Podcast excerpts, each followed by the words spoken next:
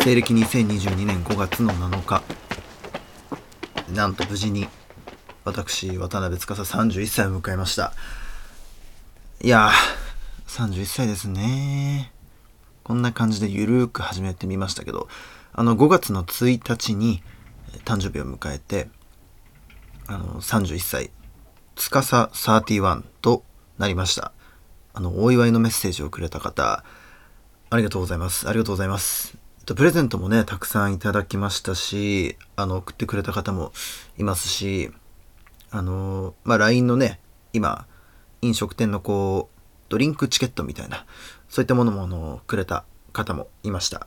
ありがとうございます。本当にいやいろんな人からたくさんのものをいただいてですねワインもそうだしビールもそうだしまああとはね普段からあのね甘いものも欲しているというのをさしてくれているのかプリンとかチョコレートとかもちろんあのケーキとかもねあのー、もらってしばらくは食べるものと飲むもの全く困りません。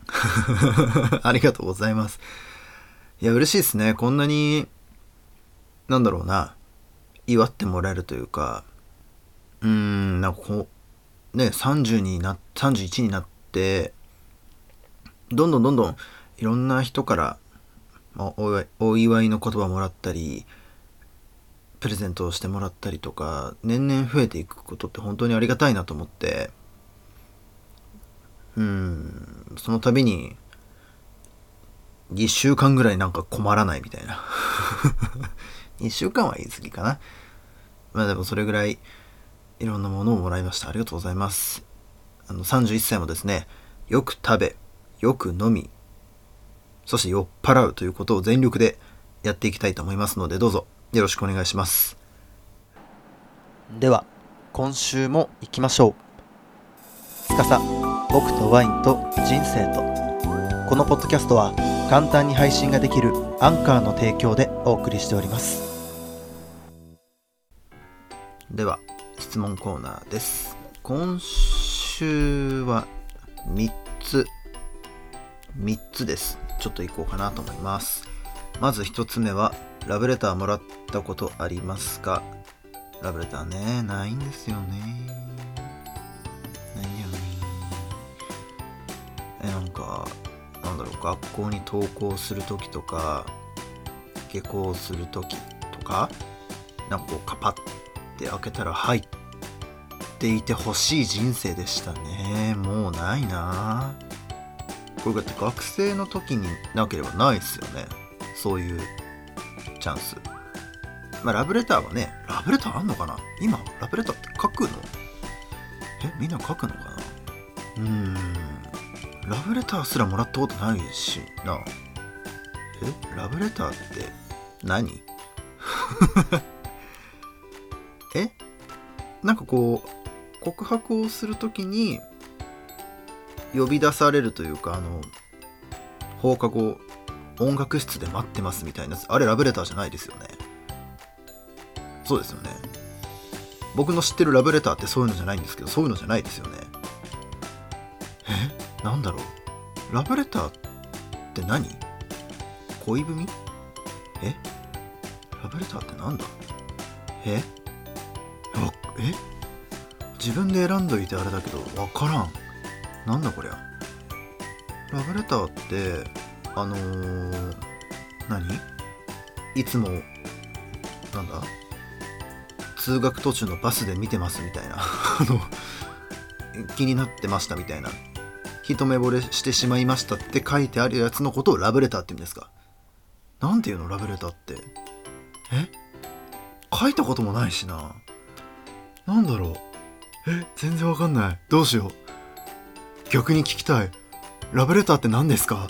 え？ー、やべよわかんねえ。えー、怖怖ちょっと調べよう。えー、ラブレターってなんだろう？えー、わかんねえ。ちょっと自分で選んでおいてあれですけど。次いきます。次はですね。絵描いたりしますか？絵ですね。絵か。ダメなんですよ。僕絵心全くなくて。ちょっとこれねいつかなんか何書いてほしいって言われたのに対して、まあ、簡単なやつですよ。動物犬とか猫とか鳥みたいな。簡単なこと言われて多分あじゃあ猫描こうって書いて写真撮ってツイッターとかになんかあげる勇気もないんですけど下手すぎて。これね僕本当に絵心なくてなんか小学校の時とかって文化祭で絵描くじゃないですか。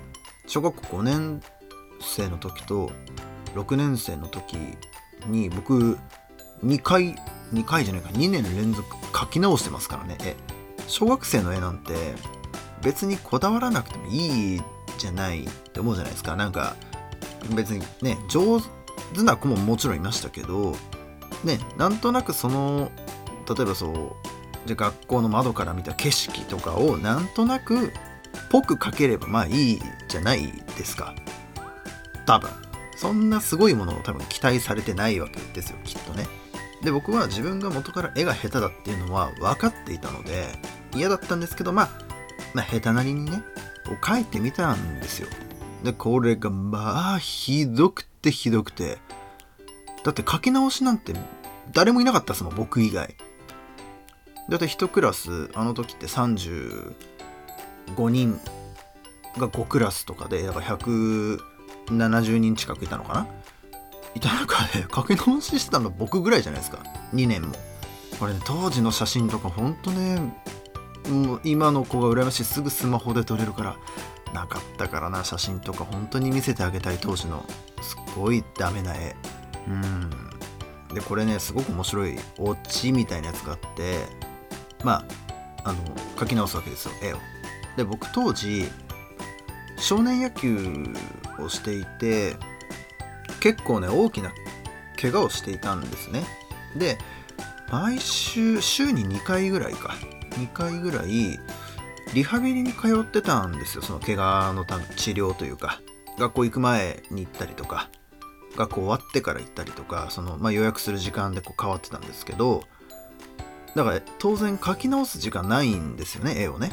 でその後はもちろん少年野球の部活みたいなやつ行ってましたから。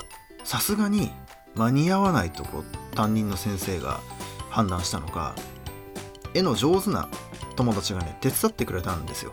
色をちょっと塗ってくれたりとか、まあ、風景とかなんとなくこう描いてくれたり細かいところを描いてくれたりしてでこれね今だから言えるんですけど僕がね描いたのは絵の大体2割。2割。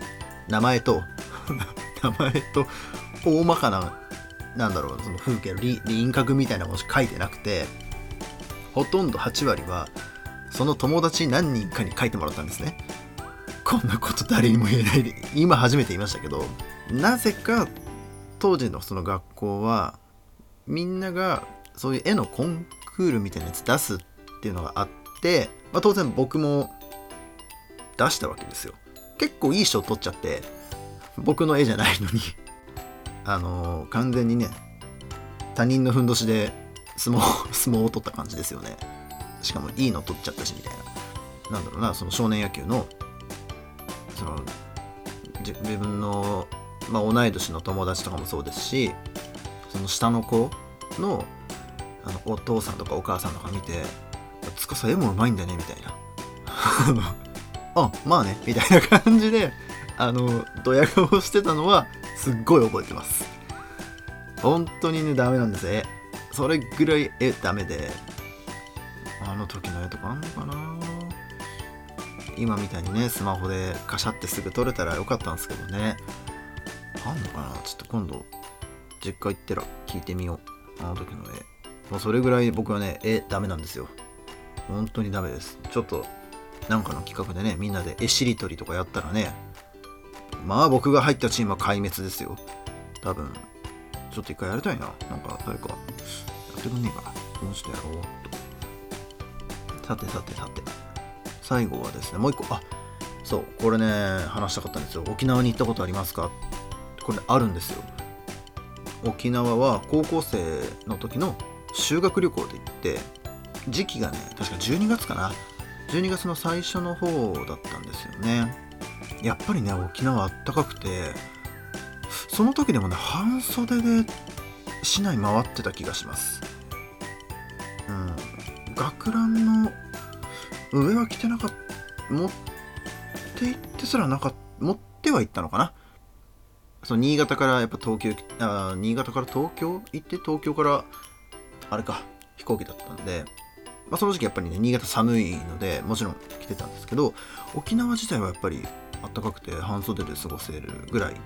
それでもちょっと暑いぐらいでみんなでなんだっけなパイナップルパーク？なんかそんな名前だったかな？そこに行ってあとは何やってたかな？か国際通りでしたっけ？まああそこに行って。あとはねなんかいろいろとまあレクリエーションみたいなレクリエーションじゃないか。なんか、ね、自由自由行動？みたいなやつもやってたんですけど、まあ、沖縄といえばやっぱり、有名な水族館があるじゃないですか。当然そこもね行きたかったんですけど年に数回ある休館日にぶつかったらしくて行けなかったんですよ。これって多分その修学旅行このなんこの月に行きますよって多分ある程度前から決まってる話だと思うんですね。それぐらいに観光地の水族館とかだったらあこの今年のこの日とこの日はなんか、まあ、メンテナンスみたいな感じなんでしょうね。休みますってわかるじゃないですか。休館日ですと。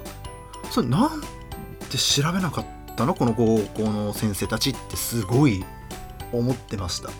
だってね沖縄行くなら当然そこはマストで入るような場所じゃないですか。もうそれは有名な場所だし高校生なんてねそれはめったに行けないですから。行きたわけですよ。なのにそれにぶつけたっていうね。あれはちょっと不思議な感じでしたね。あと僕初めて彼女ができたの17歳高校2年生なんですけどこのね沖縄がきっかけだったんですよ。これもね話したい。めっちゃ話したい。もう今自分で思い出してもなんかこうキュンってなる感じで言えますもん。これもなんかどっかで話そう。よかったな沖縄もう一回行きたいな。ゴーヤチャンプルとかそろそろゴーヤも出てくるからまた家で作って食べよっかな。泡盛もねいいんすよね。飲んじゃうんですよ。最近飲んでないな。ちょっと。こっちはね東京にいると沖縄のアンテナショップとかもすぐ行けたりするんでね。そういうのすぐ手に入るんですけどすぐ手に入るからこそあんまり行かないというか。でもこういった話するとまた食べたいなとかこういうの飲みたいなとか思ったりするんでまあちょっと次の休みはアンテナショップに行ってこうかな。探しています。青森を。でもその前に誕生日にもらったたくさんのお酒をきちんと消費してから新しいものを買いたいと思います、えー、こんな感じでえ番組公式 Twitter ではですね定期的に質問箱を置いています。匿名で質問ができますので、まあ、変なこと書かれたらちょっと答えないですけどこういったこととかあの恋のこととか恋愛のこととかラブレターってこうでしたよみたいなことも書いてくれたら嬉しいです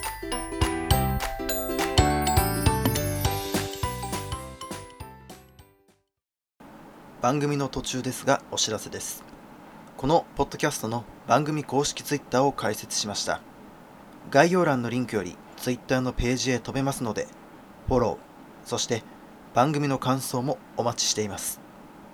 続いてはこちらのコーナーです。今週のお酒のコーナーです。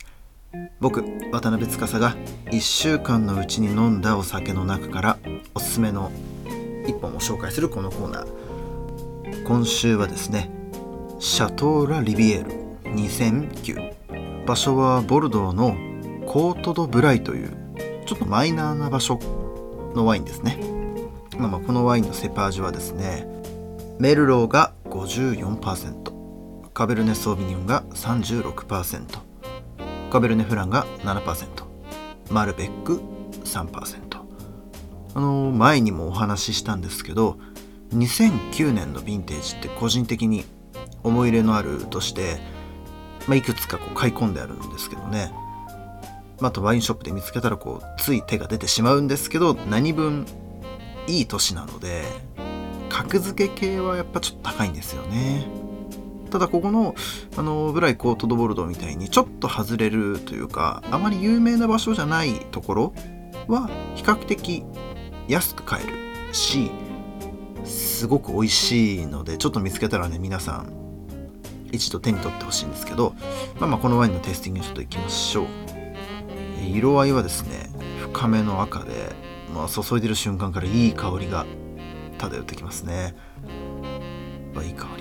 うわ香りにマッシュルーム。トリュフ。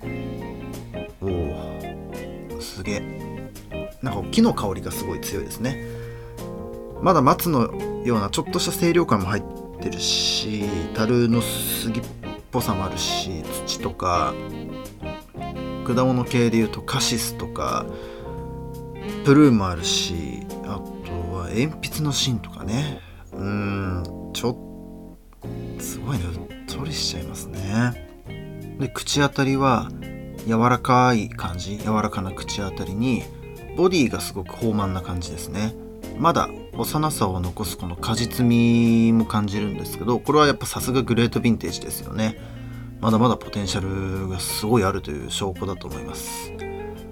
あとはまあやっぱそうだねこうヴィンテージヴィンテージって言いますけどやっぱりグレートヴィンテージと言われるいい年、まあ、2009がグレートなのかはちょっとわかんないですけど僕はグレートだと思ってるんですけど普通だったら2009年だと今から何年前だ？10年？13年前？13年前ですね。あ？13年前？そうですね13年前か。全然普通の計算ができなかった。